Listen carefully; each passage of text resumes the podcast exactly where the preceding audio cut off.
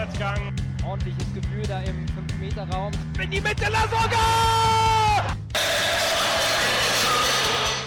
Louis Holtbein! Der HSV führt! Hallo, liebe Zuhörerinnen und Zuhörer. Ähm, wir melden uns mit Folge 28 vom Volksparkgeflüster nach der 0 zu 3 Heimpleite gegen den FC Ingolstadt wieder. Heute haben wir auch mal wieder einen Gast dabei und zwar haben wir den allseits bekannten bei Twitter at trapperseitenb, den Alex da. Ähm, Alex, vielleicht magst du dich einfach mal kurz selbst vorstellen, wer du bist, was du machst und so weiter und so fort. Äh, mich selber vorstellen.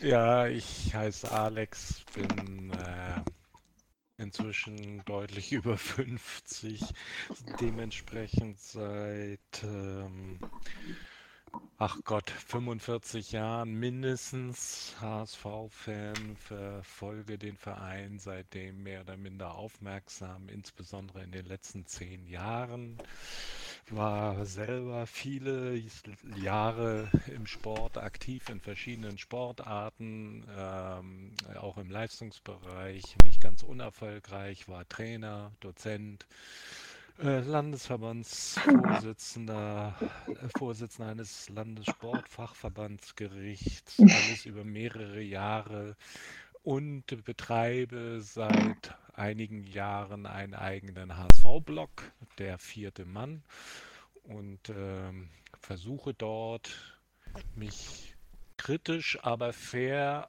mit der Situation des HSV auseinanderzusetzen, wobei ich in den letzten Monaten eigentlich mich im Wesentlichen darauf beschränke, die Spiele mir anzuschauen und entsprechend zu kommentieren, auch unter taktischen Gesichtspunkten zu analysieren und gelegentlich auch mal die eine oder andere Anmerkung zur Sportpsychologie mit reinzustreuen, weil das aufgrund meiner eigenen sportlichen Karriere in Anführungsstrichen ein Thema ist, mit dem ich mich auch schon seit äh, weit über 30 Jahren beschäftige. Okay, dann kannst du wahrscheinlich gleich auch noch einiges zum Spiel gegen Ingolstadt sagen. Das hast du ja auch schon analysiert, wie ich gelesen habe.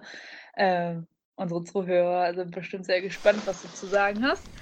Ähm, ja, wir gucken natürlich aufs Spiel gegen Ingolstadt. Ähm, ja, küren euren HSV Man of the Match, wo ich denke, dass die, äh, ja, die Beteiligung vielleicht nicht ganz so hoch war, was ich verstehen kann. Ähm, Genau, gucken, was sonst noch in der Liga passiert ist am Wochenende, ähm, und schauen auf das sehr, sehr Born am Sonntag. Genau. Habe ich irgendwas vergessen? Ich glaube nicht. Starten wir mit der Spielanalyse und mit den wichtigsten Zahlen zum Spiel von Christian. Jo, fangen wir mal mit dem Positiven an. Äh, wir haben mal wieder die Zweikampfquote gewonnen mit 51 zu 49 Prozent. Ähm, ja, das war es dann eigentlich äh, schon fast das Positive. Äh, Passquote bei 85 Prozent, äh, eigentlich schon normal. Torschüsse 19 zu 9 äh, für den HSV, seltsamerweise. Wobei davon aber auch nur drei ganze Schüsse von den 19 das heißt, äh, nicht mal jeder sechste Schuss äh, ging überhaupt aufs Tor. Äh, neun neben das Tor und sieben Schüsse wurden geblockt. Bei ähm, Ingolstadt zum Beispiel waren es eben neun Schüsse gesamt, davon gingen sechs aufs Tor, drei ins Tor und drei neben das Tor. Ja, das so die, die nackten Zahlen. Von der Laufleistung her 115 zu 118 waren das, glaube ich, habe ich jetzt nicht so im Kopf. Aber so ungefähr müsste das gewesen sein. Ja, das waren die nackten Zahlen. Genau, kurz noch, ähm, die Tore sind in der 8. Minute gefallen, in der, was war das, 64. und dann der 68. und 72. Ähm, der HSV hat in der 63. Minute Pierre-Michel sogar für Hee Chang-Wang äh, eingewechselt. Ähm, daraufhin kam auch direkt Joscha Wangermann für Gotoku Sakai und in der 78. Minute kam dann noch Janicic für Orel Mangala. Genau. Ich würde sagen, wer möchte mit seiner Analyse zum Spiel starten? Ich halte Lass mich. mich mal. Ja, ich halte mich wie beim letzten Mal gegen Union zurück, weil ich das Spiel wieder nur in der Kurzzusammenfassung mir anschauen konnte. Und das Ähm, andere nicht wolltest in ganzer Länge, ne? Ja, da, dafür war mir meine Zeit dann doch zu wertvoll, ehrlich gesagt. Äh, kann ich verstehen, wenn man das Ergebnis weiß. ja. Also, Wäre es umgekehrt gewesen, hätte ich es mir auf jeden Fall nochmal 90 Minuten angeguckt. Aber ja, dann Fiete starte doch mal. Ja, also aufs Spiel direkt möchte ich nicht zu viel eingehen. Wir haben alle gesehen, äh, was, was da los ist. Also wenn ich da jetzt über Taktik und all sowas rede, äh, das äh, bringt nichts, weil das Problem ist nicht die Taktik, das Problem ist nicht die Aufstellung, das Problem ist zwischen den Ohren unserer Spieler. Das ist einfach ein Kopfproblem und äh, das gibt ja diesen Spruch, den mal ein Fußballer rausgebracht hat. Äh, zu Anfang hatten wir die Hose voll und dann lief es ganz flüssig. Er meinte es damals ein bisschen andersrum, aber äh, ich möchte fast sagen, also bei uns war es ähnlich. Äh, äh, kann man den Spruch ähnlich bringen. Also bis zum äh, ersten Tor hatten wir die Hose voll und danach lief es flüssig. Ja. Äh, das, äh, äh, man hatte schon gleich den Anf äh, Eindruck, dass die Mannschaft verunsichert ist, dass sie nicht so richtig drauf ist und so. Und, und ähm, obwohl eigentlich äh, richtig kämpferischer, selbstbewusster Einsatz gefragt war. Und äh, nach dem Patzer von Lacroix, der das äh, 1 zu 0 für Ingolstadt äh, äh, besiegelt hat, war ja war die Sache im Grunde genommen gegessen. Das ist, da war unsere Mannschaft so verunsichert und fiel auch nichts ein und völlig von der Rolle. Denn äh, 85% Passquote, ja, wie kommt das Ganze zustande? Weil wir wie beim Handball immer fein um den Kreis gespielt haben, aber wir sind nicht in den 16er gekommen. Und äh, von, von, ja, wir haben die meisten Torschüsse, das meiste waren auch Fernschüsse. Ja, einfach draufgezogen wurden, weil, weil niemandem was einfiel. Das ist, äh, war einfach blockiert. Der Kopf war blockiert, meiner Ansicht nach. Und äh, das war das Spiel. Es war grausam anzusehen. Und das ist meine Analyse. Zwischen du darfst. jo. Äh, ja, eigentlich hast du schon fast alles gesagt oder, oder alles gesagt, wie auch immer. Also ich hatte ähm, auch schon vor dem 1 zu 0, auch wenn das schon äh, in der achten Minute fiel, aber vorher schon das Gefühl, dass sich das Spiel eigentlich nahtlos an das äh, Spiel in äh, Berlin angeschlossen hat. Äh, in die Sicherheitspässe ähm, zueinander, da fehlte schon von vornherein irgendwo ein bisschen die, die, die Schärfe drin. Und ähm, ja, der, der Fehler ja, zieht sich so ähm, durch die letzten Wochen, dass wir eigentlich in jedem Spiel mindestens einen Bock irgendwo haben. Ähm, immer von anderen Spielern und äh, das ist ja auch gerade das, was äh, ja richtig bescheiden, bescheiden ist. Ähm, dieses Mal fing es dann an mit dem Lacroix, der die, die Riesenchance einleitete und äh, ja zum 0 zu 1 den stieß, äh, letztendlich geführt hat. Auch danach war, äh, man, die Mannschaft hatte den Ball, aber gefährlich hat sie eben nichts zustande bekommen. Äh, die ganze Verunsicherheit hat man vers versucht oder, oder wie auch immer, man hat so den Ball äh, hin und her ge geschoben, aber ja, nach vorne eben nichts zustande gebracht und die Verunsicherung war deutlich zu spüren.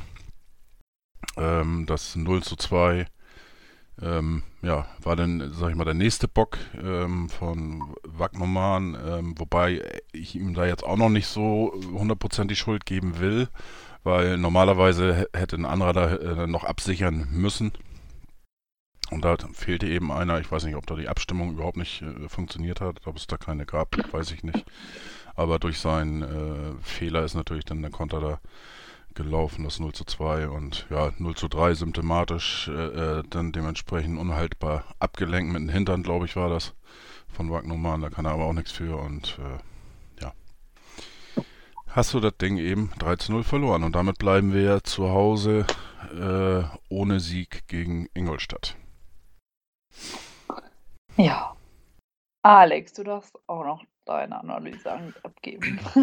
Ja, also interessant ist, dass wir uns, glaube ich, alle einig sind, äh, dass der Mannschaft die Verunsicherung von Anfang an, also schon in den ersten Minuten anzuspüren war. Und ähm, ich glaube, das liegt natürlich zum einen an den Misserfolgserlebnissen in den letzten Wochen. Also das ist ja inzwischen nicht nur ein verpatzter Rückrundenauftakt, wie es noch vor ein paar Wochen hieß, sondern eine desaströse Rückrunde mit, mit dem Zwischenstand Platz 16, wenn man nur die Rückrunde zählt. Das wirkt sich natürlich auf das Selbstbewusstsein der Spieler aus, das ist völlig klar. Ähm, dann kam zum Tragen, wir haben wieder eine Systemumstellung äh, gesehen. Wolf hat diesmal auf dem Papier einen 4-4-2 aufgeboten mit äh, Wang und Winsheimer als Doppelspitze, wobei äh, Wang fast eigentlich ein Zehner gespielt hat, sich immer wieder ins äh, offensive Mittelfeld zurückfallen lassen hat. Und ähm, hinten eben keine Dreierkette, sondern wieder die normale Viererkette eigentlich. Ähm, interessant war, dass die Ingolstädter am Anfang sehr aggressiv draufgegangen sind, was auch äh, Mannschaften wie Paderborn im Übrigen äh, eigentlich versuchen und ein paar andere auch. Ich glaube, die Fürther haben auch damals so gegen uns gespielt.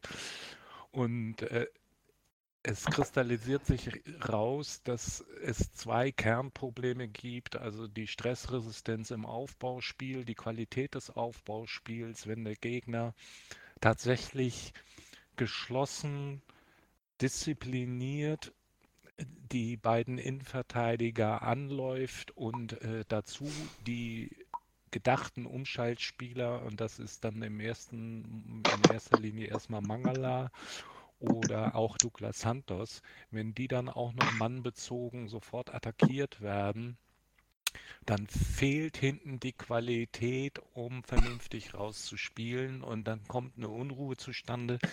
Lacroix hatte schon, glaube ich, nach drei Minuten oder vier Minuten einen Zweikampf, wo ich nur den Kopf geschüttelt habe, wie er den geführt hat. Das war reines Glück dass dann nichts Schlimmeres daraus resultiert ist. Da merkte man schon, irgendwas stimmt hier gar nicht.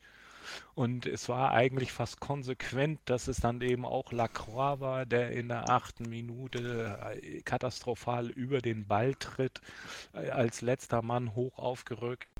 Dann war auch hoch aufgerückt, beide glaube ich ungefähr auf Höhe Mittellinie sodass als Lacroix am Ball vorbeitrat, im Grunde genommen der Weg frei war für Luzano, heißt er, glaube ich, der Stürmer, äh, der sowieso die fast im Alleingang schwindelig gespielt hat.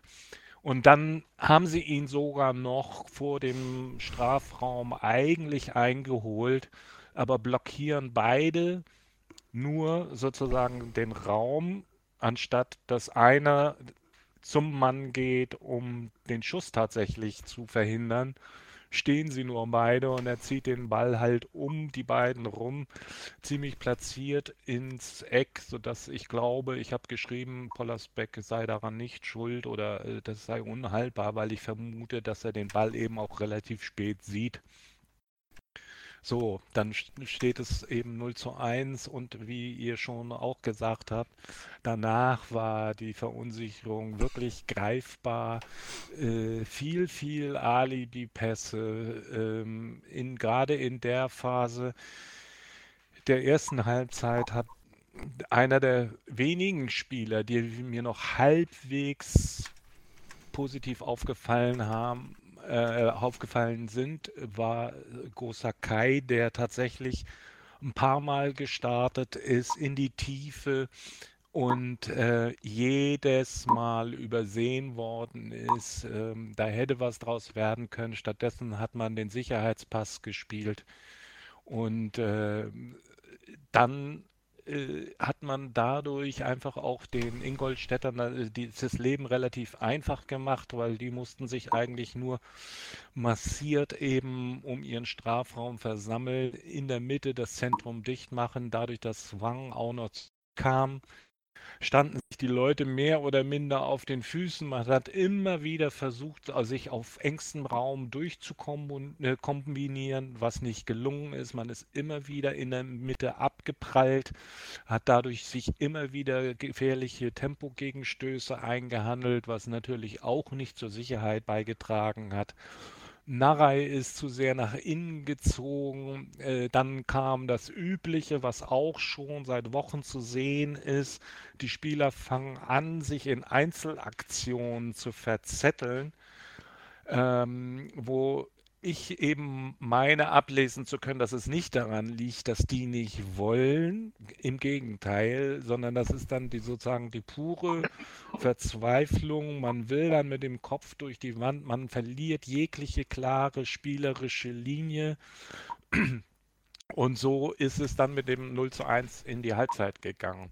Dass es auch anders geht, und dass auch Wolf durchaus auf die Mannschaft einwirkt, äh, auch nach wie vor, sah man dann in, zu Beginn erstmal der zweiten Hälfte, weil dort dann eben äh, Jatta und äh, Narei doch ein Stück weit mehr draußen geblieben sind und insbesondere auch Douglas Santos, aber auch Mangala ein paar Mal direkter gespielt haben. Dadurch ist es dann insbesondere gelungen, Jatta auf dem linken Flügel mal etwas mit Raum frei zu spielen, statt äh, so lange zu warten, bis der dann eben auch mit drei Mann umzingelt ist.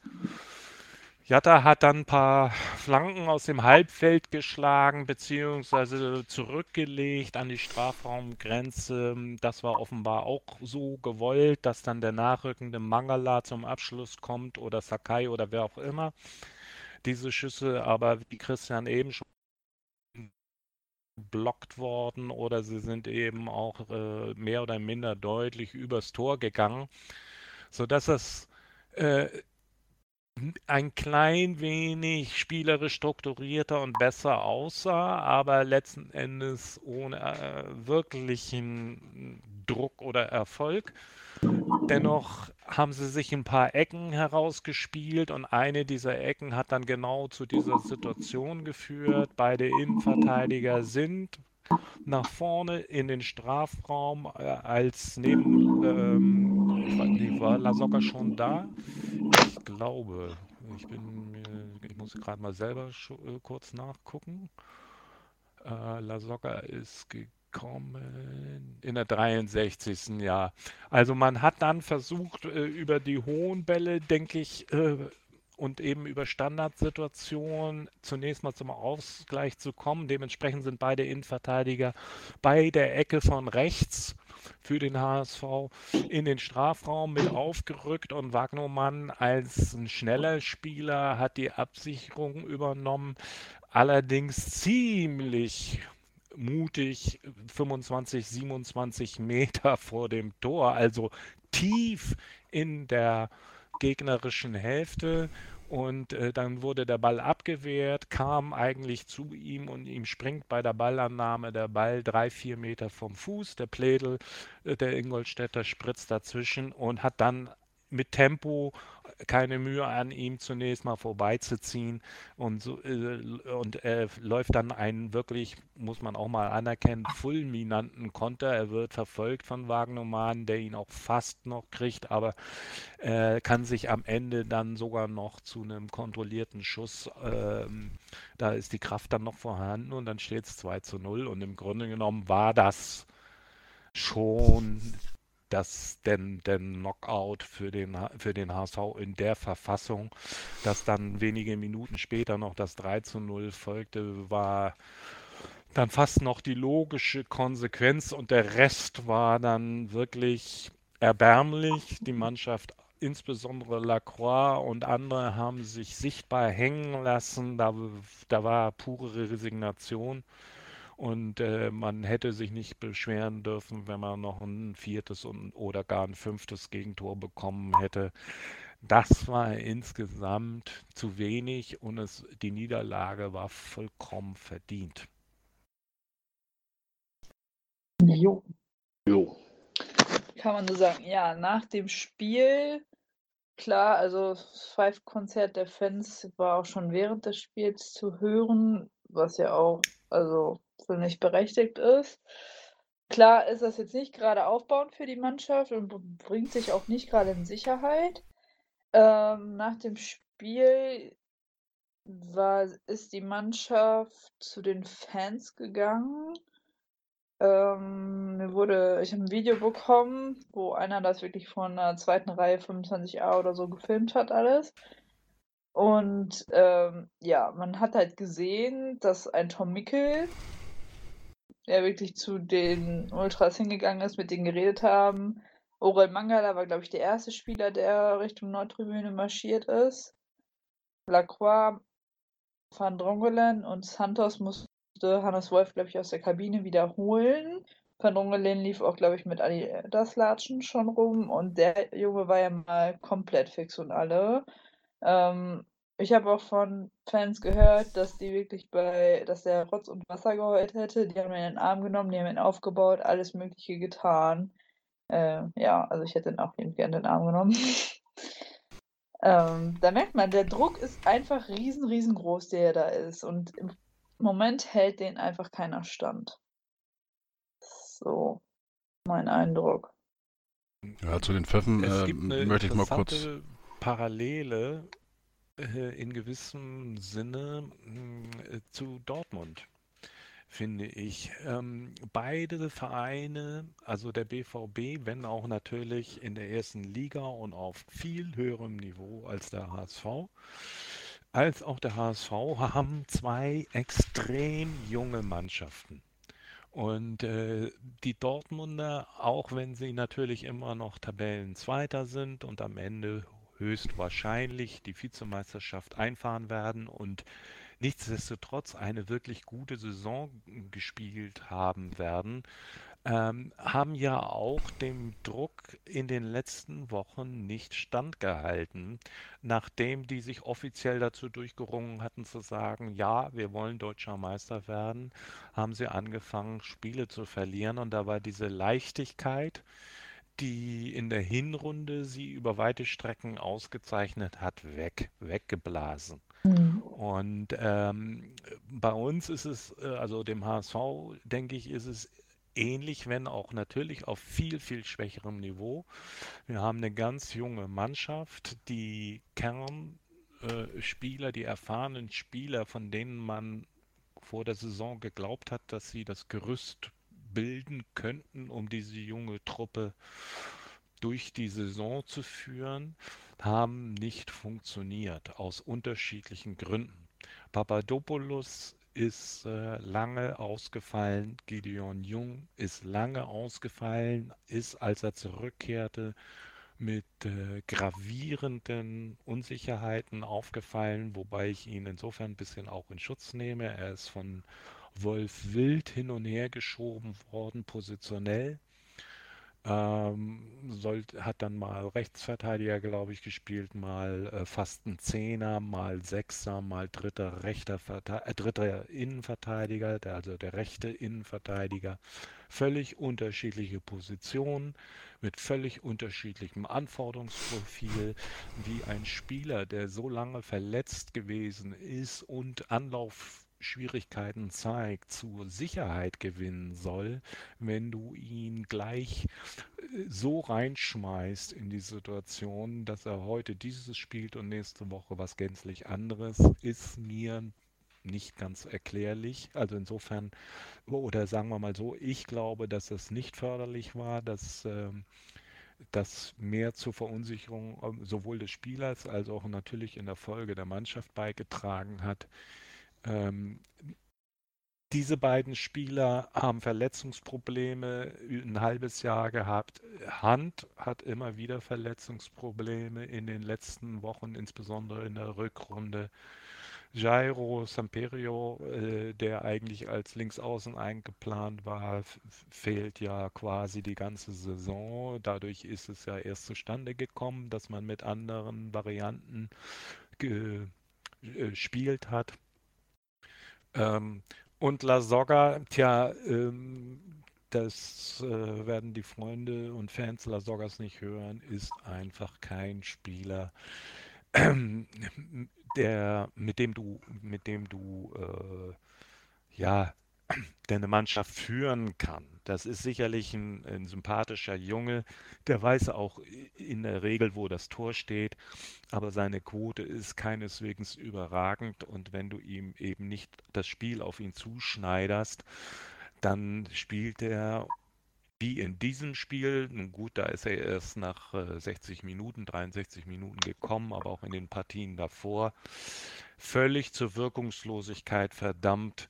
Ähm, er ist nicht gut genug spielerisch, er ist läuferisch nicht schnell genug. Ähm, technisch zeigt er auch die eine oder andere Schwäche.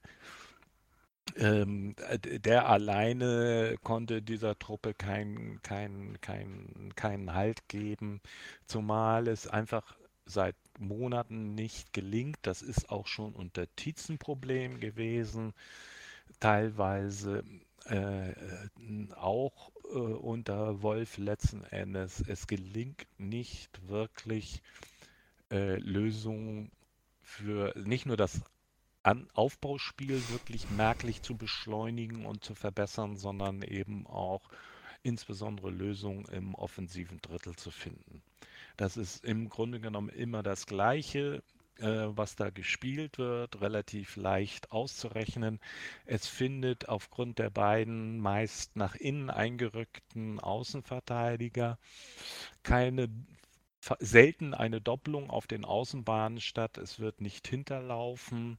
Es wird selten wirklich bis zur Grundlinie durchgegangen.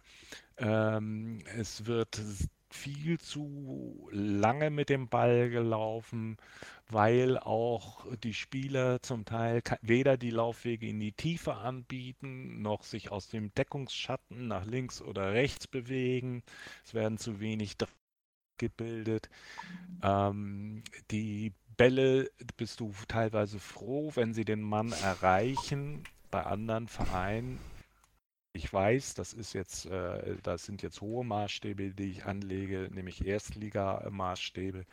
Da ist es eigentlich äh, wird von den Spielern verlangt, dass sie mit ihren Bällen nicht nur den Mitspieler irgendwie finden, sondern da wird verlangt, dass der auf dem richtigen Fuß angespielt wird, damit er sich eben entsprechend aufdrehen kann.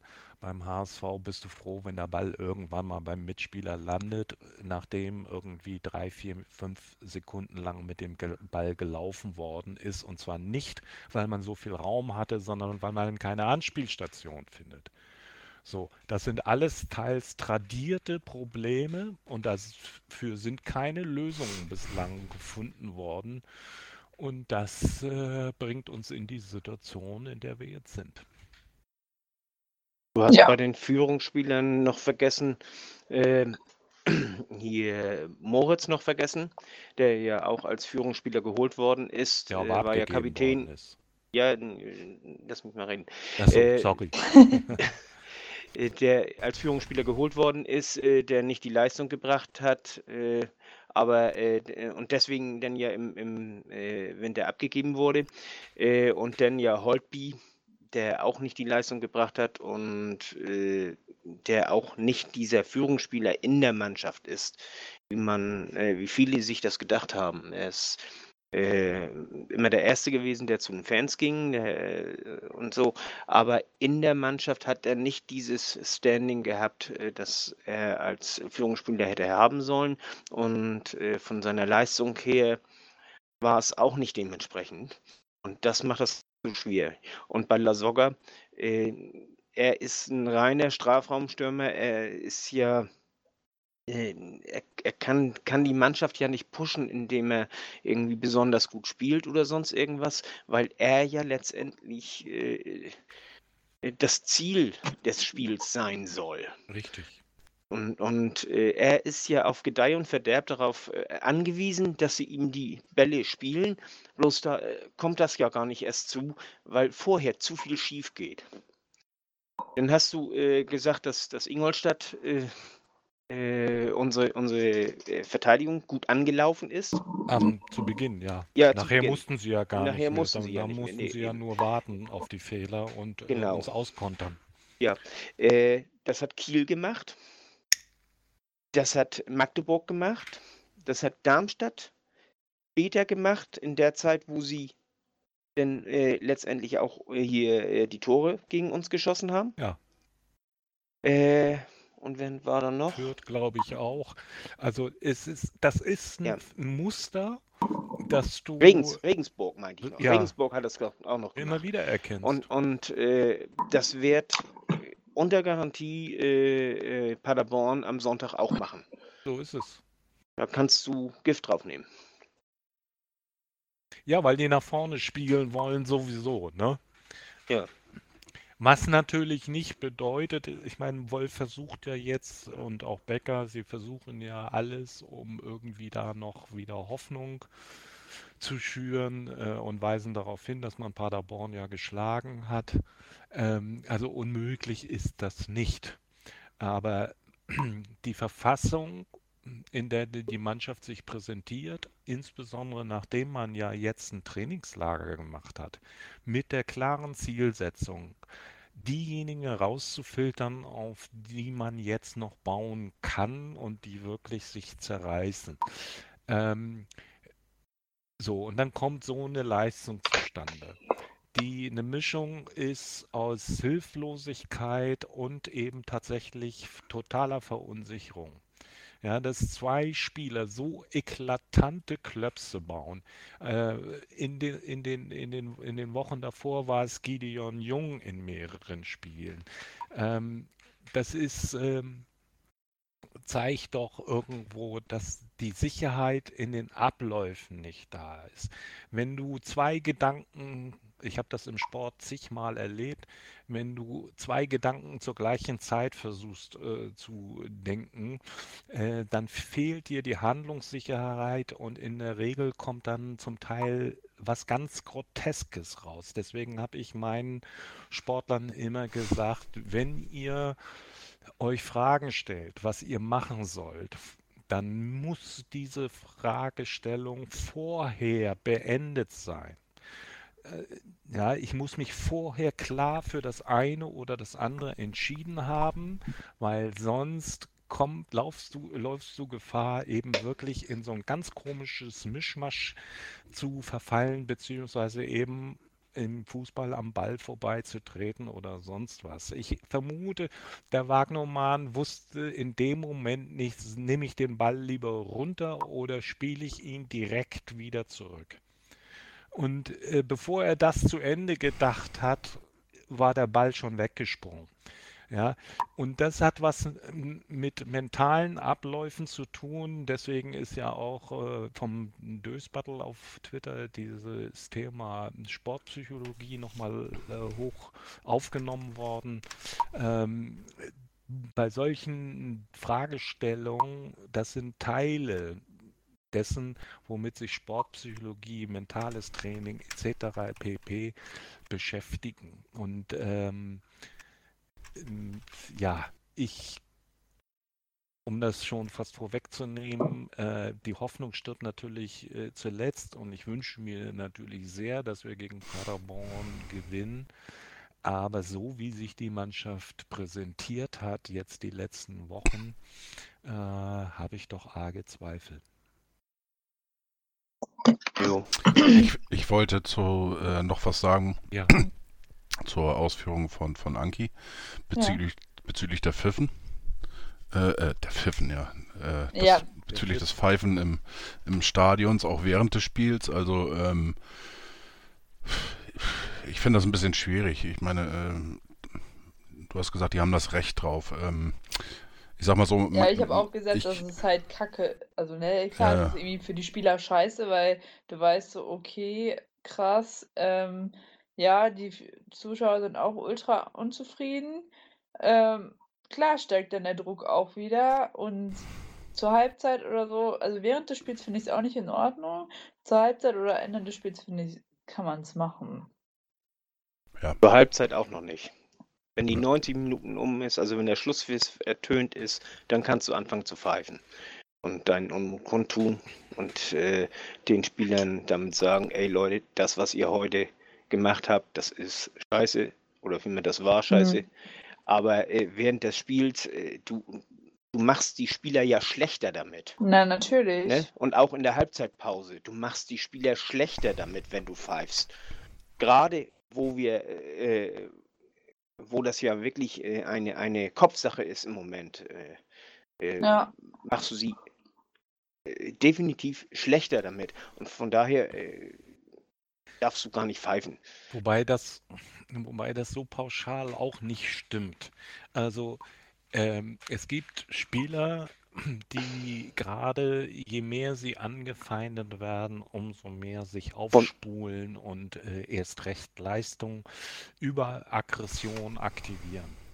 Und ähm, ich habe häufig erlebt, dass wenn tatsächlich sowas wie ein Einstellungsmangel geherrscht hat, man so ein bisschen dachte, ach, irgendwie werden wir das schon rüberbringen und alles so ein bisschen Larifari war, dann kann Aggression durchaus helfen, um zumindest 80, 85 Prozent deines normalen Leistungslevels herauszukitzeln. Und es gab Spieler wie Schumacher oder Elfenberg oder andere, ähm, die durchaus sogar angestachelt worden sind, äh, je mehr das Stadion gegen sie gewesen sind. Die hatten so, ich allein gegen den Rest der Welt, diese Mentalität. Das ist auch eine Frage, wie du mit Drucksituationen umgehst. Und grundsätzlich ist es so, dass ich von einem Profi Sportler erwarten muss, dass er in der Lage ist, mit allen möglichen Situationen, die im Wettkampf passieren können, umzugehen. Das kann man natürlich nicht von Anfang an, das ist klar. Und das ist natürlich ein Problem, wenn du eben so eine extrem junge Mannschaft auf dem Platz hast, weil da fehlt auch ein Stück weit Erfahrung. Ähm, aber im Grunde genommen ist es schon so, äh, dass äh, ich gespalten bin. Ich persönlich pfeife nie während des Spiels sowieso schon mal gar nicht. Äh, ich verlasse eigentlich auch also in den, in den 40 Jahren oder so, ich bin vielleicht ein oder zweimal vorzeitig aus dem Stadion gegangen. Ansonsten gucke ich mir das Elend bis zur letzten Minute an und gehe im Zweifelsfall schweigend daraus, ähm, weil in der Regel natürlich das nicht hilfreich ist. Andererseits muss man aber auch mal, wenn man sich vergegenwärtigt, was die Fans sich dieses Vereins seit nunmehr fünf, sechs, sieben, acht Jahren angucken müssen. Drei Relegationen, ein Abstieg, äh, dann eine halbwegs vernünftige Hinrunde und dann jetzt wieder so ein Absturz mit Leistungen, die würde man sie über eine ganze Saison fortschreiben, schlichtweg dem HSV zum potenziellen Abstiegskandidaten in der nächsten Saison und zwar aus der zweiten Liga machen. Das, das Publikum hat lange, finde ich, sehr geduldig, obwohl es wirklich das Grauen war, was da gespielt worden ist, ähm, noch versucht zu pushen. Und auch wenn ich persönlich dieses Verhalten nicht nachahmen würde oder vormachen würde oder initiieren würde, kann ich ein Stück weit verstehen, dass dann irgendwann nur noch die blanke Ironie da äh, als Ventil rauskommt und die Leute irgendwann auch anfangen zu pfeifen.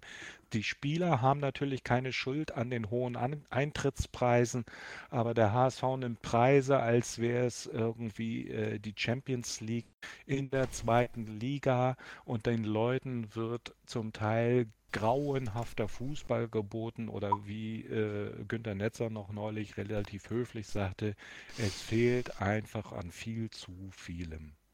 Und äh, das merken die Leute ja auch. Und äh, die Fans sind sehr, sehr lange, denke ich, sehr geduldig geblieben, haben immer wieder gepusht, haben die Mannschaft vor entscheidenden Spielen mit äh, Fanmarsch und, und Buskorso und ich weiß nicht was empfangen. Also, dass das jetzt, wo das Minimalziel Rückkehr in die erste Liga äh, quasi spürbar in Meilenschritten sich entfernt oder äh, aus der Sicht zu geraten scheint, dass sich das irgendwann mal auch Bahn bricht, das kann ich schon ein Stück weit verstehen. Man verstehen können wir das alle, nur äh, es hilft nicht. Und du redest äh, davon, dass äh, sich Spieler äh, anstacheln lassen. Erstens äh, meistens passiert das nur, wenn die im Auswärts spielen und dann das ganze Stadion gegen sie ist, weil das sind nicht die eigenen Fans. Wenn die eigenen Fans äh, sich gegen die Spieler wenden, das ist nochmal eine andere Qualität. Und, das muss man nämlich auch bedenken, das waren, wie du aufzählst, weißt du, ein Schuster, ein Effenberg, ein Kahn. Also das sind Ausnahmespieler. Das ist nicht der, der 0815-Spieler und vor allen Dingen äh, sind das keine Spieler, die 22 Jahre alt sind oder so. Ja, das habe ich ja gesagt. Das sind Wir haben eine sehr junge Spieler. Mannschaft und dazu gehört auch ja? Erfahrung und dazu und, gehört. Und es gehören, es gehören dazu nämlich auch äh, Spieler in der Mannschaft, äh, die an denen die, die Jungen sich denn hochziehen können. Und Richtig. das haben wir ja gerade eben schon gesprochen. Daran fehlt es im Moment. Richtig. Dass es ein Hand ist, nicht auf dem Platz. Und ansonsten ist da im Grunde genommen keiner, an dem man sich hochziehen kann. Fit. Und bei Douglas Santos habe ich zum Teil das Gefühl, dass er zunehmend auch ein Stück weit resigniert. Also ich hatte zum ersten Mal in diesem Spiel zeitweilig das Gefühl von der Körpersprache her, dass der äh, irgendwie, das war auch schon in dem, in dem Spiel, wo er äh, kurz an der roten Karte knapp vorbeigeschrammt ist, dass der auch gerade so wirklich hart am Limit ist, auch von der mentalen Verfassung, zu sagen, leck mich doch am Arsch. Ja, Und, weil äh, äh die ganze, die ganze die Last liegt im Grunde genommen auf ihn, auch Mangala, der hochgelobte Mangala. Ähm, Heute aber verletzt to im toller Training. Fußballer, aber hat auch viel Unsinn in den letzten Wochen gespielt. Ähm, einer alleine kann das Schiff nicht rumreißen. Und äh, wenn man sich drauf äh, mal die Spiele ansieht, äh, die anderen, die wissen ganz genau, unser Spielaufbau, der läuft über Santos und Mangala und die werden ganz schön hart angegangen. Ja, natürlich. Ne? Und äh, dass äh, Santos im letzten Spiel gegen Berlin, in Berlin da äh, ausgetreten hat, das lag einfach daran, dass der ständig gefault worden ist, ständig gezogen. Auch in der Szene davor, weißt du, zweimal gezogen, nichts passiert, dann wird er geschubst richtig äh, intensiv und fliegt voll auf die Schnauze, bei voller Geschwindigkeit muss man ja bedenken. Und äh, andere, wir, wir, haben das ja schon erlebt, äh, wenn ich dran denke, zum Beispiel als, als äh, hier, äh, Jung damals äh, den Bayern-Spieler da ge hier gefault hat bei voller Geschwindigkeit, da gibt es eine rote Karte gegen uns. Und hier ja äh, ja, er liegt letztendlich auf dem Ball und deswegen, auch nur deswegen wird gepfiffen. Ne? Und äh, der andere, also hätte es diesen, diesen Zoff nicht gegeben, weißt du, der Berliner wäre ohne gelbe Karte davon gekommen, da kannst du sicher sein. Ja? Und da kriegst du letztendlich auch mal einen Hals. Und das war nämlich bei jedem, bei jedes Mal, wenn, wenn Santos angetreten ist, äh, dann haben sie ihn am Trikot gehalten und, und ist es nicht gepfiffen worden.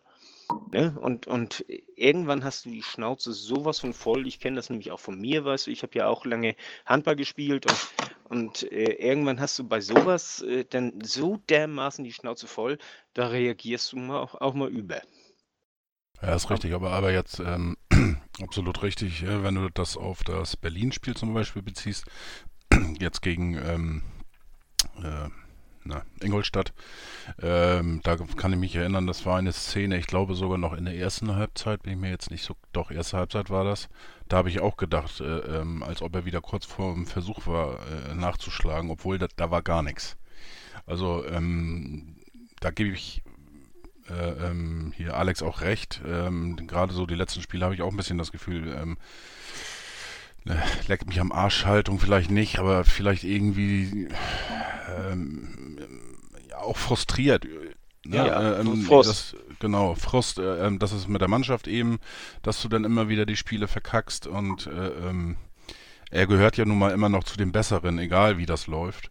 Und äh, dann bist du natürlich ja frustriert und ne, dann äh, muss man natürlich aufpassen, dass man nicht überreagiert und, und den Frust dann irgendwie so äh, ablässt. Das wäre natürlich äh, fatal und ähm, ja, das andere, da hast du natürlich recht, äh, aber wenn er ein guter Spieler werden will, und das traue ich Santos ohne Zweifel zu, auch in anderen Ligen, ähm, dann muss er eins, äh, äh, mit solchen Situationen natürlich auch irgendwo äh, klarkommen. Das muss er natürlich auch lernen.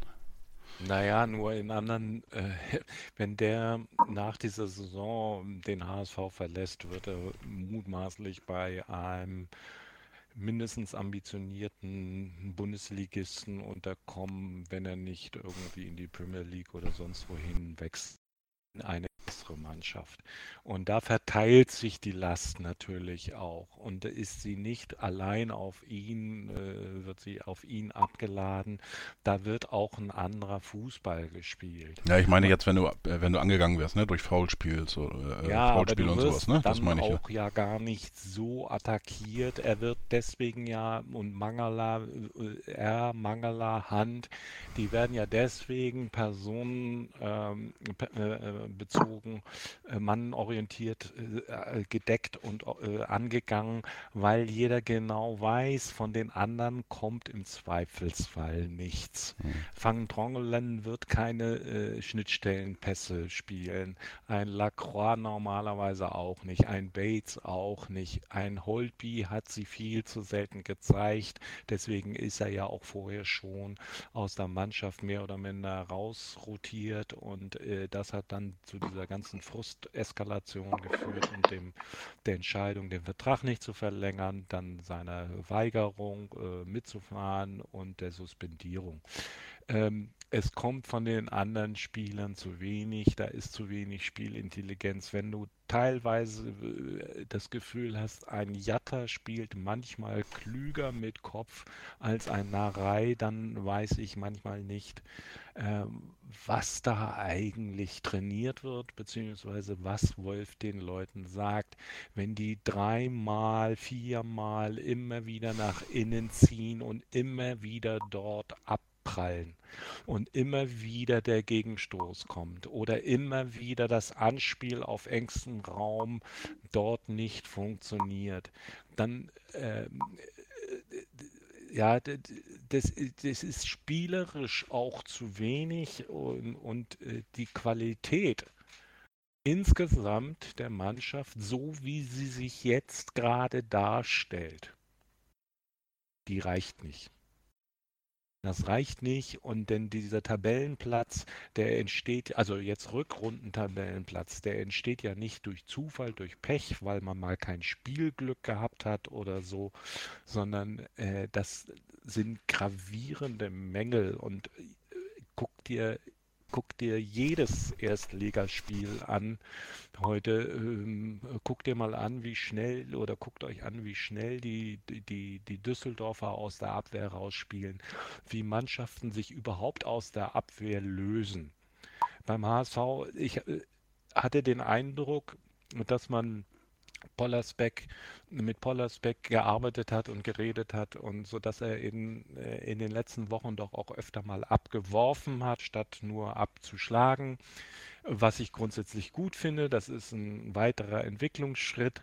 Aber dann guck dir doch an, wie häufig der auf der Suche nach einem schnellen Gegenstoß irgendwie äh, mit dem Ball in der Hand äh, da steht und keinen findet weil irgendwie man trabt dann so, und das hat der HSV schon vor zehn Jahren so gemacht, und das hat mich schon vor zehn Jahren zu Weißglut getrieben. Man hat den äh, Gegenstoß abgefangen, man hat den, der Torwart hat den Ball und dann trabt man erstmal in aller Seelenruhe wieder auf die Position.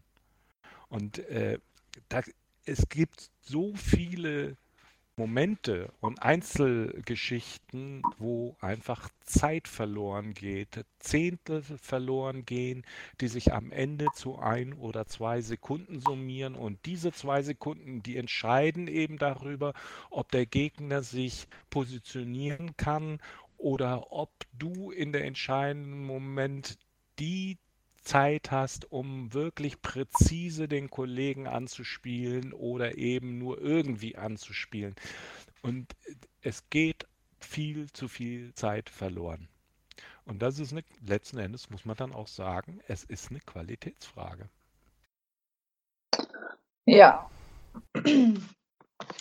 Wobei ich Genau. das mit der Schnelligkeit auch äh, äh, eine Ausbildungssache sehe. Äh, man muss den, den Spielern immer wieder sagen, es muss schneller, muss schneller, muss schneller. Ja. Gerade den jungen Spielern, die noch in der Ausbildung sind. Denn die sind ja Ausbildung, in der Ausbildung quasi bei uns. Äh, Das ist ja gerade der Grund, warum wir mit diesen jungen Spielern arbeiten. Wir wollen sie ja ausbilden, damit sie eben äh, irgendwann mal teuer verkauft werden können.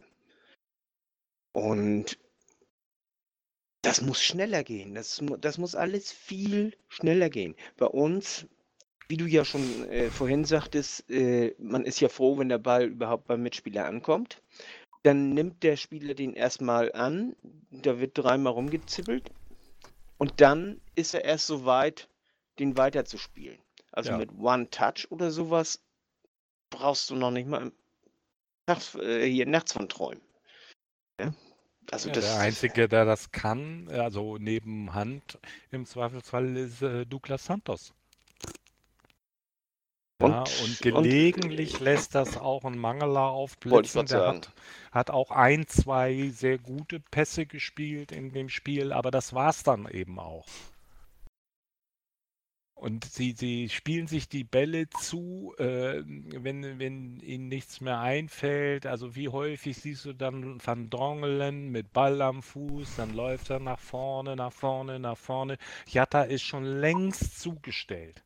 Ja, eine Özcan äh, bewegt sich nicht richtig, kommt nicht richtig entgegen, da werden, da, da, da kommen kein, werden keine Läufe in die Tiefe angeboten. Oder wenn sie, wie ich vorhin sagte, von Sakai angeboten werden, dann steht da ein Mangala und guckt erstmal und guckt erstmal und dann ist die Situation schon längst vorbei. Und also man konnte es wirklich sehen, Sakai hat drei oder vier davon angeboten, irgendwann hat er sie eben nicht mehr gemacht, weil er wurde ja sowieso nicht angespielt. Wenn er angespielt worden ist, dann hat er Van Drongelen erstmal zu Lacroix gespielt. Lacroix hat dann auch erstmal geguckt und dann kam vielleicht ein, äh, ein Mangler nochmal dazwischen oder nochmal kreuz und quer. Dann war auch der Narei wieder zugestellt, dann wurde wieder hintenrum gespielt, weil die Situationen nicht erfasst werden. Es finden kaum schnelle Seitenverlagerungen statt. Ich glaube, im ganzen Spiel hat es, lass mich mal jetzt nicht lügen, das ist nur ein Bauchgefühl, hat der HSV vielleicht dreimal, wenn es hochkommt, wirklich weit verlagert. Ansonsten fehlt die Traute oder das spielerische Vermögen, das zu machen. Okay. Ja, nach dem Ingolstadt-Spiel war natürlich auch die große Diskussion um Hannes Wolf entfacht. Ähm, ja, die Verantwortlichen Becker und Hoffmann haben sich dazu entschieden, mit Hannes Wolf weiterzumachen. Wie seht ihr das so? Richtig? Oder würdet ihr sagen, okay, jetzt für die letzten zwei Spiele hättet ihr, würdet ihr den Trainer nicht wechseln, aber dann vielleicht für die neue Saison? Äh, ja, das ist äh, also direkt äh, jetzt schon sagen, für die neue Saison möchte ich ihn wechseln. Äh, möchte ich noch nicht sagen. Also ich würde ihn jetzt auf keinen Fall nochmal wechseln. Das muss jetzt zu Ende gespielt werden, so oder so. Dazu ist es zu spät, meiner Ansicht nach. Dazu ist auch niemand auf. Entschuldigung, auch niemand auf dem Markt, der, äh, der das könnte, der, der da richtig nochmal äh, die Mannschaft äh, da was rausreißen könnte. So, von jetzt auf gleich. Das ist zu kurzfristig, das hätte man dann vor ein paar Wochen machen sollen und äh, da hätte ich es auch nicht gemacht, muss ich ganz ehrlich sagen. Das, Ja, also Und, man, und äh, im, im Sommer, da muss man dann ganz klipp und klar alles analysieren. Und da muss man dann auch sehen, äh, und da sind wir eben nicht nah genug dran. Aber da muss man sehen, äh, was kommt von der Mannschaft, was kommt vom Trainer. Machen die in der Mannschaft auch wirklich das, was der Trainer sagt? Also, damit meine ich jetzt nicht, äh, erreicht er sie, aber äh, dass, dass zum Beispiel, äh, nehmen wir das, das 2 zu 0 ja. Äh, das ist ja letztendlich entstanden, weil Wagnermann zu, zu weit vorne gestanden hat. Da geht ein Trainer davon aus, das passiert einem Spieler nicht. Ich meine, einem jungen Spieler passiert sowas mal. Das passiert ihm auch nicht so schnell wieder. Aber äh, das ist kein, kein Trainerfehler, zum Beispiel. Das möchte ich damit sagen. Ja? Und, und deswegen man muss das, sich das in, im Sommer alles, muss man alles analysieren und sich das ganz genau überlegen, was man da machen will. Und, und also wenn Hannes Wolf den Turnaround jetzt nicht hinkriegt, das meiner Ansicht nach schlecht aus. Frischen du das. ähm, die Frage, ähm, ob man hätte jetzt den Trainer wechseln können. Ähm, ja, hätte man machen können, um einen Impuls von draußen zu bekommen. Man hätte sicherlich zum Beispiel einen äh, Breitenreiter bekommen können, dem ich das zugetraut hätte, äh, einen Impuls zu setzen, auch aufgrund der Erfahrung, dass er eben schon aufgestiegen ist. Zweimal oder noch öfters, weiß ich jetzt nicht genau. Ähm, Bloß auf der anderen Seite ähm, wäre das jetzt nicht so wirklich jetzt mein Wunschtrainer für die Zukunft gewesen. Ähm, und da muss der Verein natürlich auch abwägen. Ne? Äh, willst du jetzt rein nur das, den Erfolg jetzt haben, ähm, aber hole ich mir dann auch den Trainer ähm, auch jetzt für die nächste Saison? Da muss ja beides irgendwie mitgucken. Und ähm, es ist schwierig. Also also ich glaube schon, man hätte äh, mit einem Trainerwechsel hätte man da noch einen äh, Impuls äh, rauskitzeln können, vielleicht, aber ähm, finde die Entscheidung, die jetzt getroffen ist, finde ich absolut richtig. Ähm, klar, nach der Saison muss alles analysiert werden, äh, man muss gucken, ähm, ich halte auch, wenn, wenn äh, Hannes Wolf nicht aufsteigen sollte mit der Mannschaft, ähm, würde ich es begrüßen, wenn er den Weg weitermachen äh, kann, darf. Äh, einfach aufgrund der Tatsache, ähm, dass jetzt im Sommer nochmal Veränderungen vorgenommen werden und auch werden müssen an der Mannschaft.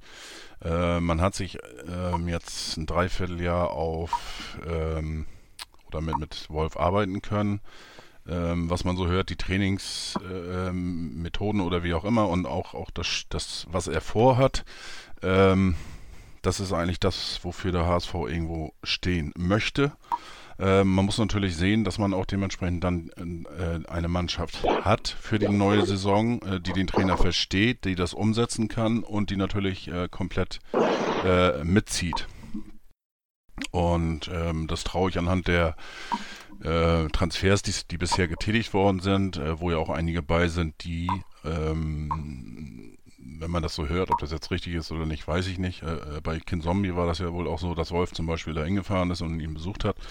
Ähm, und ich denke mal, bei anderen wird äh, äh, Hannes Wolf als Trainer bestimmt auch irgendwo ein ähm, Punkt gewesen sein, ähm, dass die Leute sich für den HSV entschieden haben. Und ähm, letztendlich müssen Becker und ja, oder muss Becker, Mutzel, äh, Spors müssen im Sommer gute Arbeit leisten mit äh, vernünftigen Neuzugängen.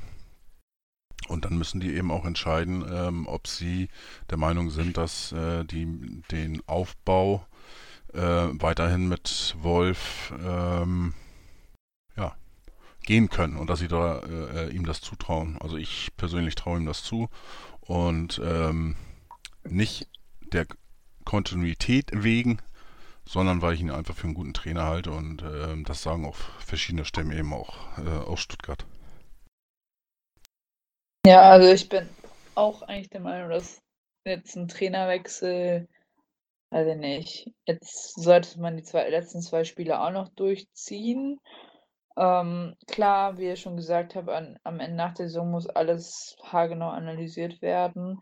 Aber ich bringe jetzt mal das Stichwort Kontinuität in den Raum. Jahrelang schreien die Fans, ja, wieso schmeißt man jetzt schon wieder einen Trainer raus? Der kann doch gar nichts dafür. Und ne, 10.000 Trainerwechsel pro Saison, übertrieben gesagt.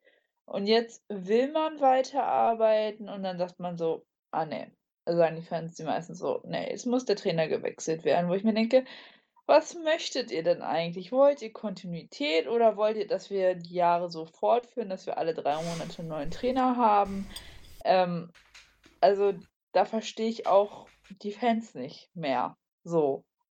Klar, man ist unzufrieden, ich bin auch unzufrieden, kann man ja auch ganz offen sagen, ne? Aber wir haben doch auch in den letzten zehn Jahren gemerkt, dass es anscheinend nicht immer am Trainer lag.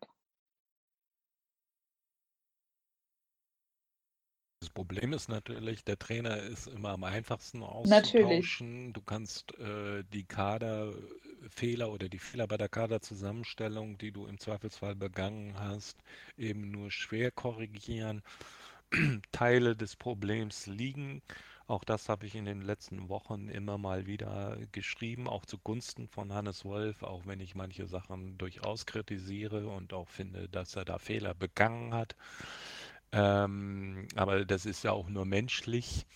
Ähm, sind strukturelle Probleme. Denn ähm, ich denke, man hat eben auf Lasogga gesetzt, weil der eben auch noch unter Vertrag stand. Über Jahre hat man versucht, diese ganzen hochbezahlten, überbezahlten Spieler vom Hof zu kriegen, hat sich über Jahre, haben sich mehrere Sportdirektoren daran versucht, sind weitestgehend äh, erfolglos geblieben oder da HSV hat kräftig draufzahlen müssen, äh, um die Spieler noch vom Hof zu bringen. Jetzt zum Sommer stand heute kehrt ja Bobby Wood zurück, auch so ein Spieler, von dem im Nachhinein rauskam, dass man sehr wohl über die Knieprobleme Bescheid wusste. Man hat ihm trotzdem einen langfristigen, gut dotierten Vertrag gegeben. Ähm, das sind Meinst du, der kommt Rahmen wirklich wieder? Hm? Meinst du, der kommt wirklich wieder? Ne, Stand heute musst du davon ausgehen. Also ich denke, die werden versuchen, ihn natürlich irgendwie vom Hof zu bringen. Aber ob das gelingt, das wissen wir alle nicht. Wir sind dazu sind wir zu weit weg.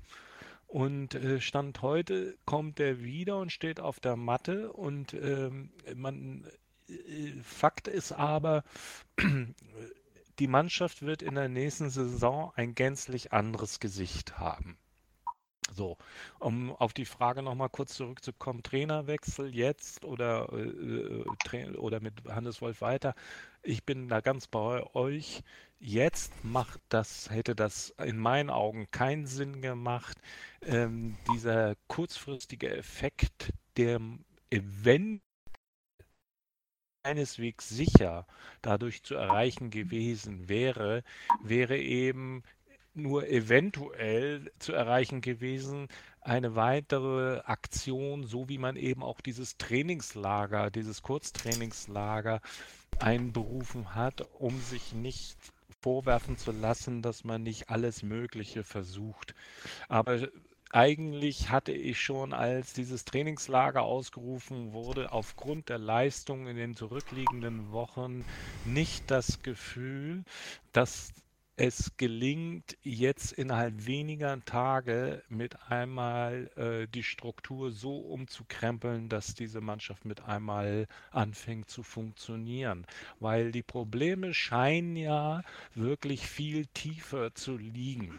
Und äh, da ist natürlich ein Stück weit ein Widerspruch ersichtlich, weil man hat Tietz rausgeschmissen, weil man gesagt hat, letzten Endes durch die Blume gesagt hat, äh, dessen Trainingsarbeit sei nicht genügend, man äh, verlöre das sportliche Ziel aus den Augen.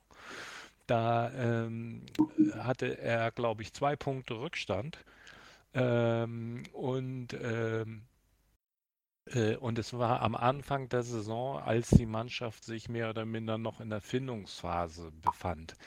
Jetzt haben wir einen Trainer, der eine Dreiviertelsaison gespielt hat mit seit einem halben Jahr nachlassenden Leistungen von vereinzelten Erfolgserlebnissen, mal abgesehen wie dem Sieg gegen Paderborn oder die durchaus akzeptable Leistung gegen die klar favorisierten Leipziger.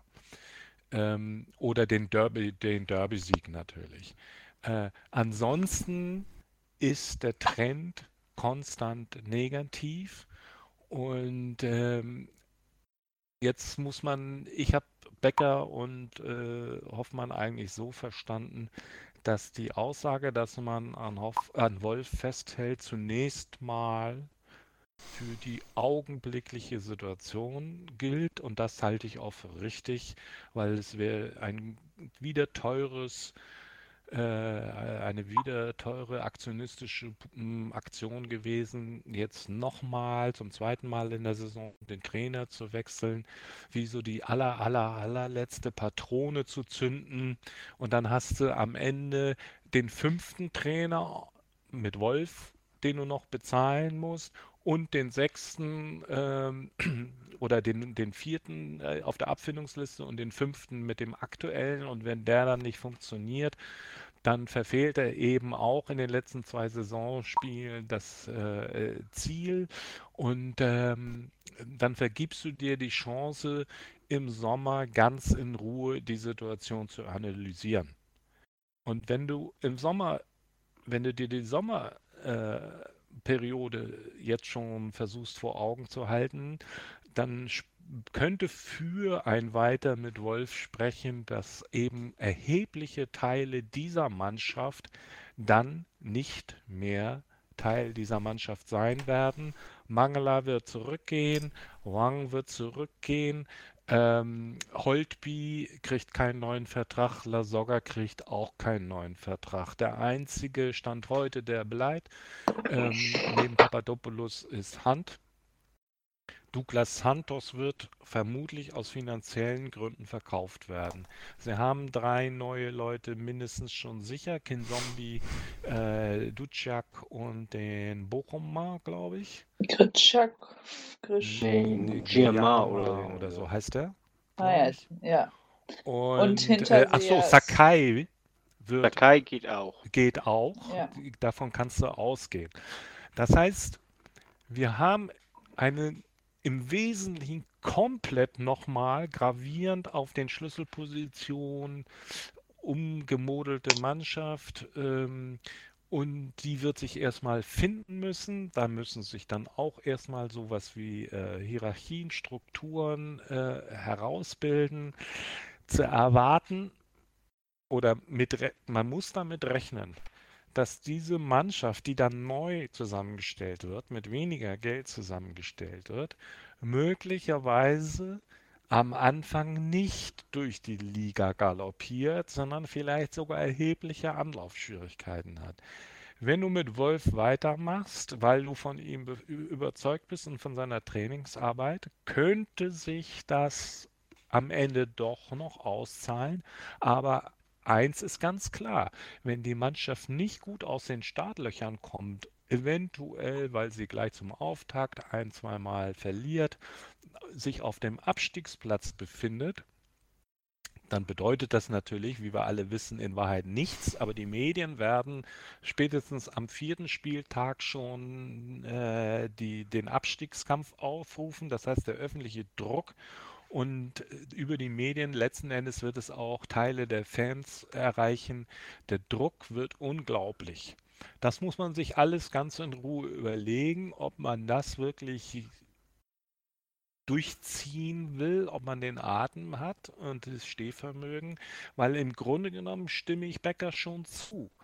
Es kann nicht sein, dass man immer und immer und immer wieder den eigentlich fast wichtigsten Mann austauscht, ohne dass irgendetwas besser wird. Wir brauchen einen Trainer, der junge, eine junge Mannschaft ausbilden kann und da stimme ich äh, Christian zu, ähm, hat Hannes Wolf einen sehr guten Ruf. Ja, er hat, ist auch noch am Anfang seiner Tra äh, Trainerkarriere. Das merkt man an einigen Punkten auch. Aber er ist schon auch, das glaube ich ihm auch, ein sehr akribischer Arbeiter.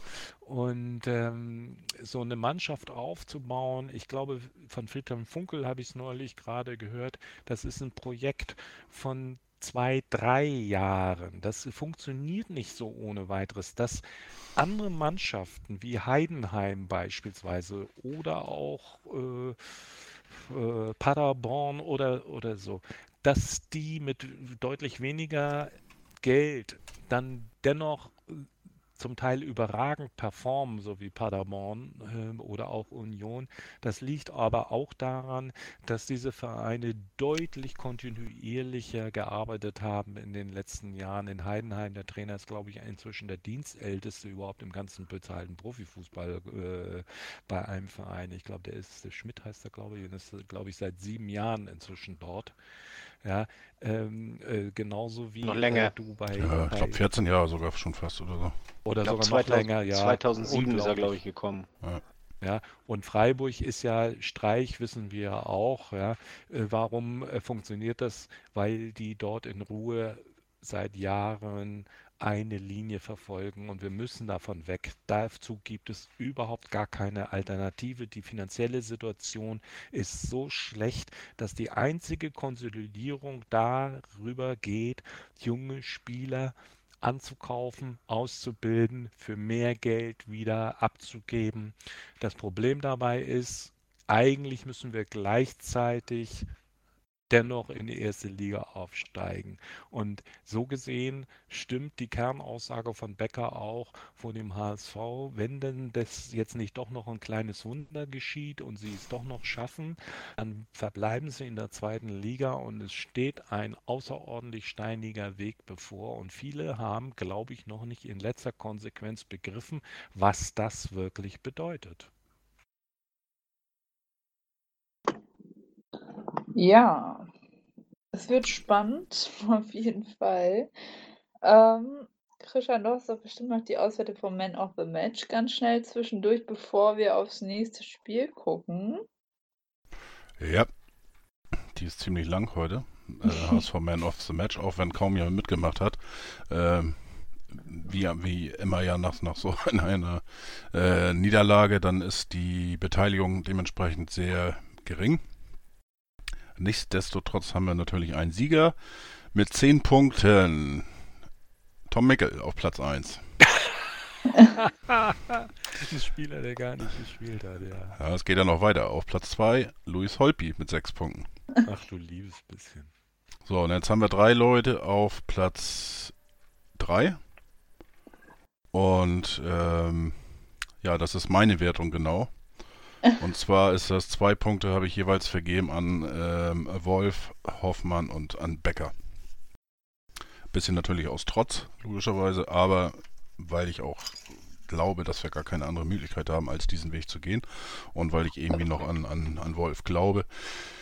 Äh, wobei ich persönlich davon ausgehe, dass wir äh, einen Trainerwechsel haben werden, sollten wir den Aufstieg nicht schaffen. Wobei ich da immer noch Hoffnung bin, dass sie das irgendwie durchziehen und sich nicht von außen von irgendwelchen äh, Interviews mit Kühne, von irgendwelchen äh, äh, Bild-Stories und äh, weiß der Geier äh, beeinflussen lassen. Der Druck wird da sein, aber ich hoffe einfach, dass sie ihn standhalten.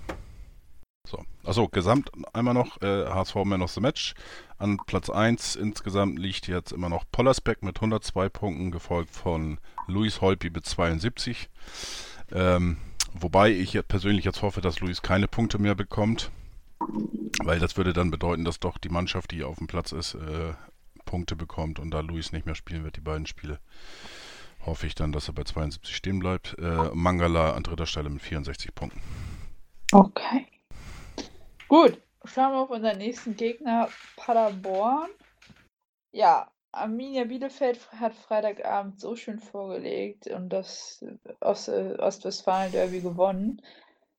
Da hätten wir schön mit einem Sieg an Paderborn dran vorbeiziehen können, haben wir leider nicht geschafft. Jetzt geht es am Sonntag in der Benteler Arena um alles. Ja, ähm, Zweimal haben wir bereits gegen Paderborn schon gewonnen die Saison. Warum soll es nicht auch ein drittes Mal klappen? Rüschen, du hast die Verletztenliste irgendwo, ne? Die Verletztenliste, ja. Die habe ich im Kopf. Also ähm, höchstwahrscheinlich ausfallen wird Mangala. Ähm, wahrscheinlich zum Rest der Saison. Man hat zwar noch kein Ergebnis, aber ähm, Hannes Wolf äh, befürchtet da eigentlich äh, das Schlimmste. Er hat gesagt, das sah gar nicht gut aus. Hat er sich heute im Training verletzt? Ich habe Ja. gar Ja. nicht mitbekommen. Ja. Ja. Muskulär irgendwie. was. Muskuläre, genau. Und äh, gibt jetzt bis jetzt eigentlich nur Spekulation, aber ähm, die Aussagen bisher deuten auf nichts äh, Positives hinaus. Und äh, ich gehe eigentlich davon aus, dass er kein Spiel mehr für uns machen wird. Ähm, also irgendwie eine Oberschenkelverletzung. Und äh, da spielt das aufgrund, dass wir jetzt eigentlich äh, nur noch zehn Tage haben äh, mit, mit den beiden Spielen, ähm, ist es eigentlich egal, ob er da jetzt irgendwie ein, eine Zerrung oder einen Riss oder ein was weiß ich hat. Ähm, ich glaube nicht, dass wir den nochmal auf dem Platz sehen würden. Ja. Ähm, weiterhin angeschlagen Aaron Hunt, Gideon Jung und Kyriakos Papadopoulos. Wobei ähm, mit Jung, achso, und Van Drongelen. Van Drongelen und Jung sollen voraussichtlich, wenn alles normal läuft, Ende der Woche wieder zur Mannschaft hinzu äh. Bei Papadopoulos eventuell auch und bei Aaron Hunt auch großes Fragezeichen. Ich habe auch irgendwo gesehen, dass dem auch das Saison ausdroht, weil er jetzt wohl seit ein paar Tagen jetzt auch Oberschenkelprobleme wieder hat. Also Scholle, Scholle sagte heute Morgen, äh, es hier, dass man davon ausgeht, dass er wahrscheinlich äh, die nächsten zwei Spiele nicht mehr für uns spielt. Äh, in einer eventuellen Relegation könnte er wahrscheinlich wieder zum Kader stoßen. Ja, also wie gesagt, die offizielle äh, Antwort heute kam von äh, Wolf auf hsv.de auch nachzulesen.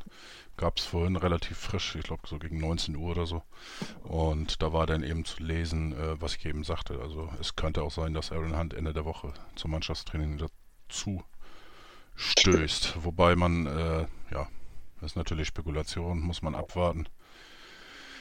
Äh, sieht aber im Moment jedenfalls nicht gut aus. Und ähm, ich hatte mal geguckt, das würde bedeuten, wenn man jetzt ähm, den letzten Kader ähm, vom Spiel gegen Ingolstadt sich anschaut, ja, mit denen, äh, die jetzt ausfallen oder weiterhin ausfallen werden, wenn man jetzt von ausgeht, dass die nicht mitkommen, ähm, würde es wohl so aussehen, dass dann wieder Ito, Köhlert und David in die in den Kader rutschen werden.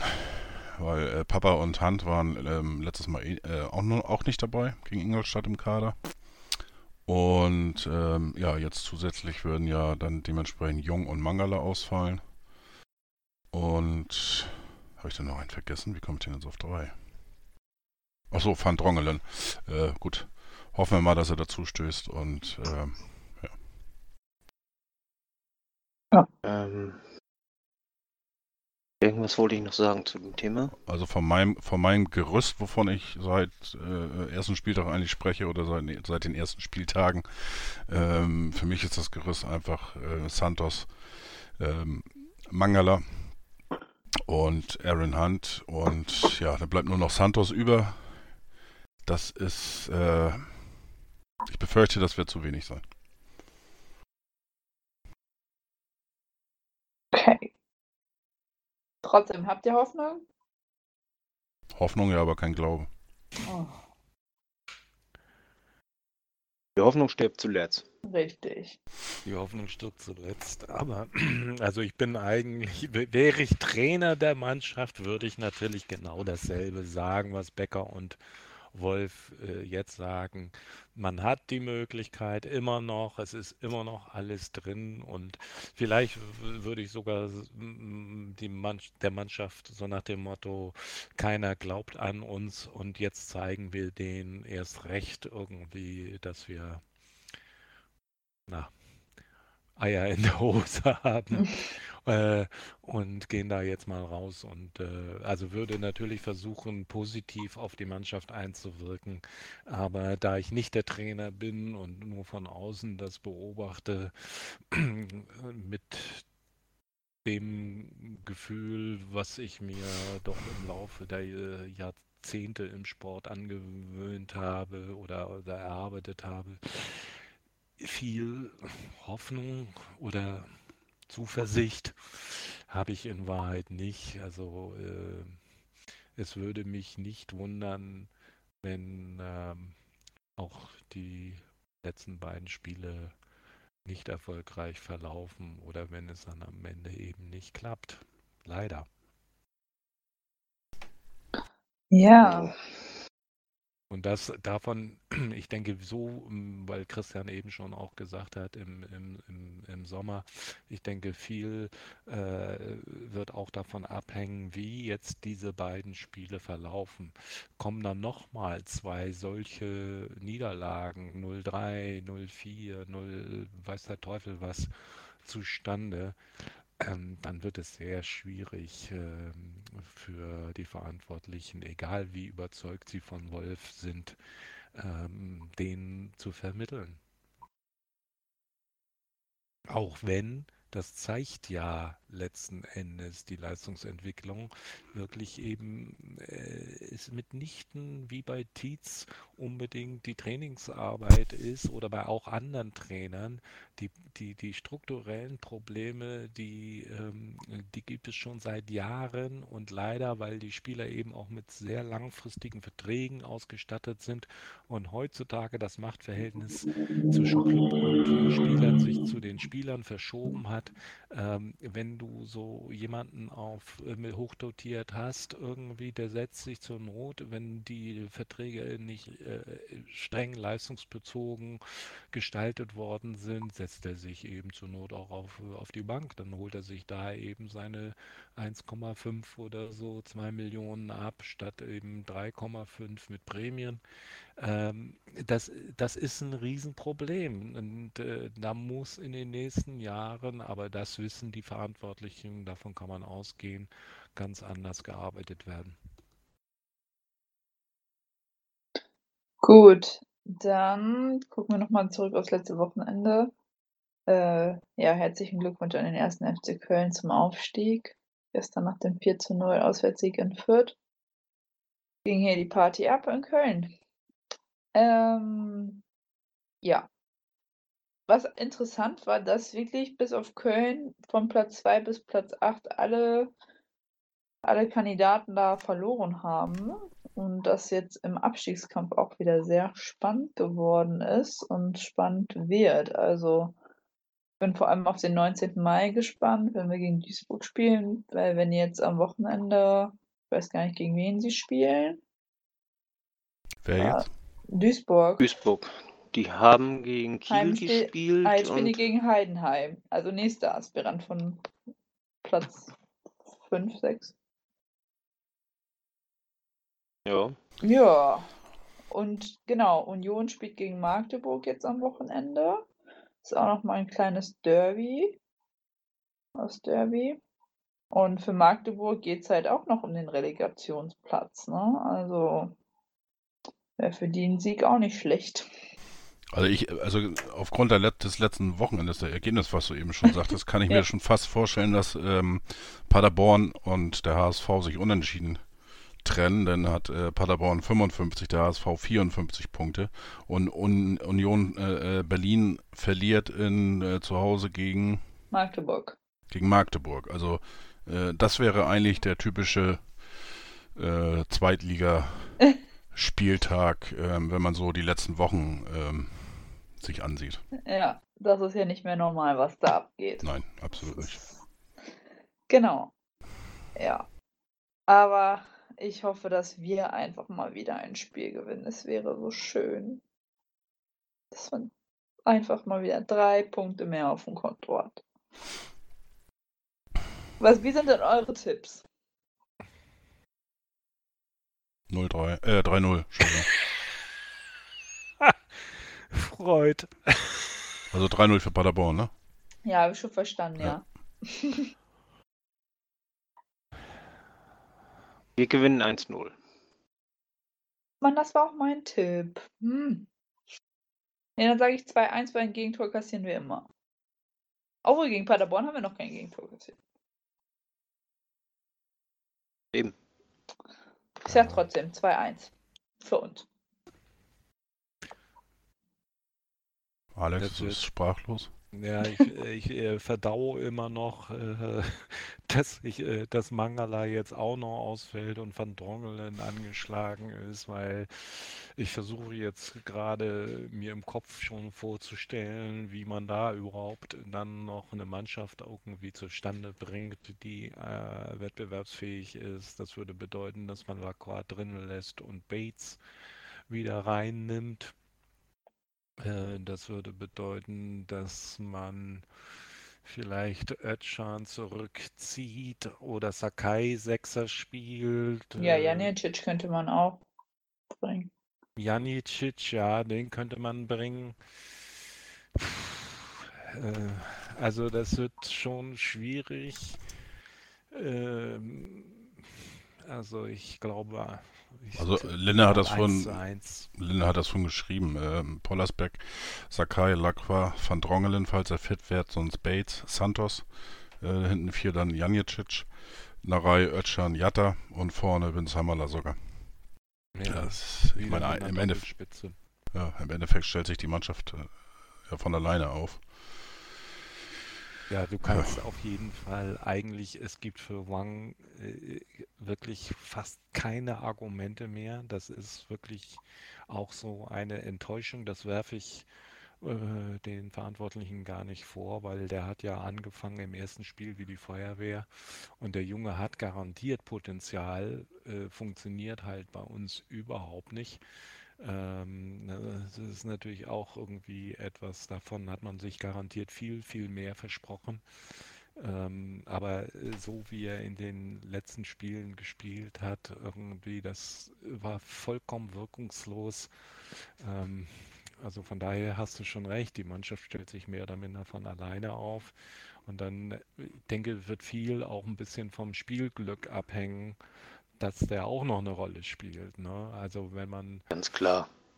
Ja. wenn man in Führung geht äh, und vielleicht dann noch einen Konter äh, relativ schnell hinterher setzen kann, dann mag das sogar für, gut für den HSV laufen. Aber wenn Paderborn erstmal in Führung gehen sollte und dem, der Mannschaft bewusst ist, das ist die allerletzte Chance, sie müssen das Spiel gewinnen, also müssen sie relativ schnell äh, in die Offensive gehen und diese Mannschaft droht oder neigt immer wieder dazu, äh, sich auch dann in offene Schlagabtäusche ähm, hineintreiben zu lassen, beziehungsweise mit dem Kopf gegen die Wand irgendwie anzurennen, ähm, dann kann das auch ein sehr bitterer Nachmittag werden. Also insofern 1 zu 1 ist zwar eigentlich zum Sterben zu viel, zum Leben zu wenig, äh, aber ähm, ich glaube, damit wäre ich schon fast zufrieden unter den Umständen. Okay.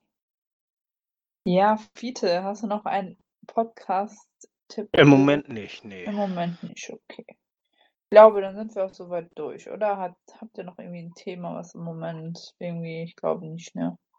Ach, man könnte sich noch stundenlang über. Ja, über den HSV kannst du Unterhalten. dich Zum Beispiel über die. Trainer, über die zukünftigen Trainer, die da in, in, im Gespräch sind.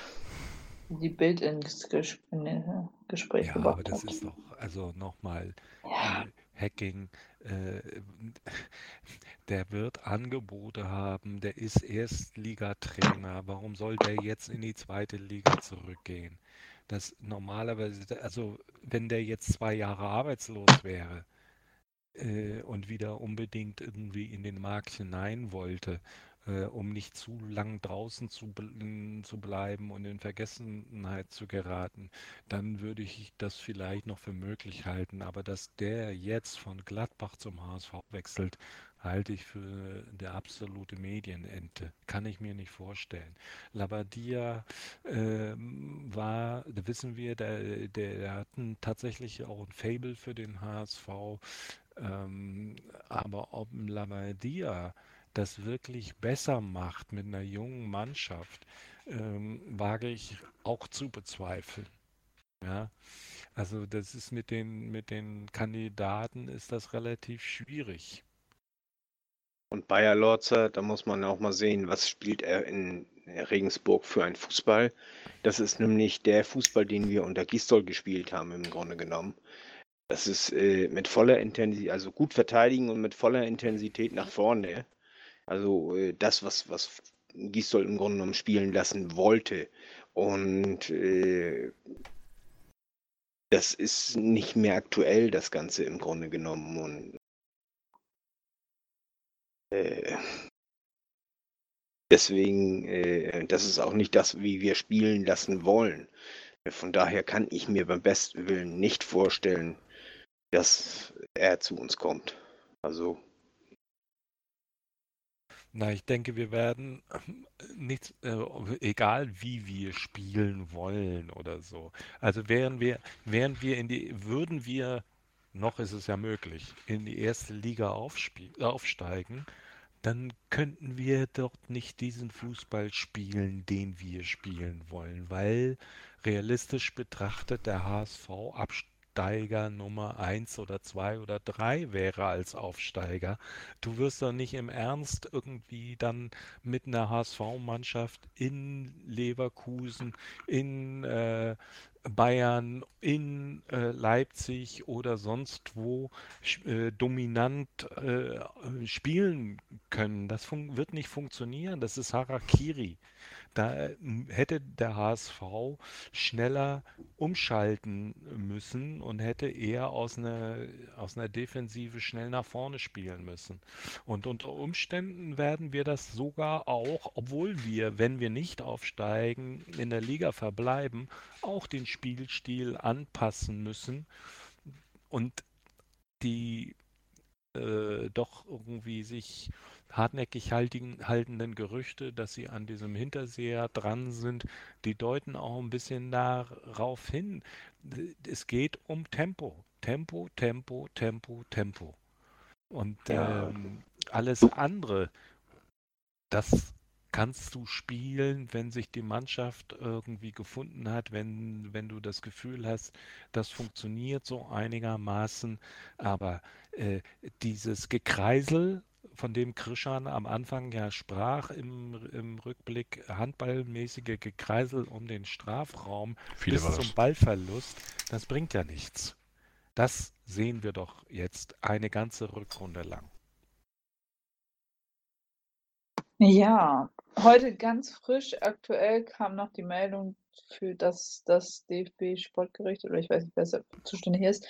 Wir haben eine neue Pyro-Strafe bekommen fürs Stadtderby auf St. Pauli, 150.000 Euro Strafe. Ja, als Info für alle, die es noch nicht gelesen haben. Wir haben das ja.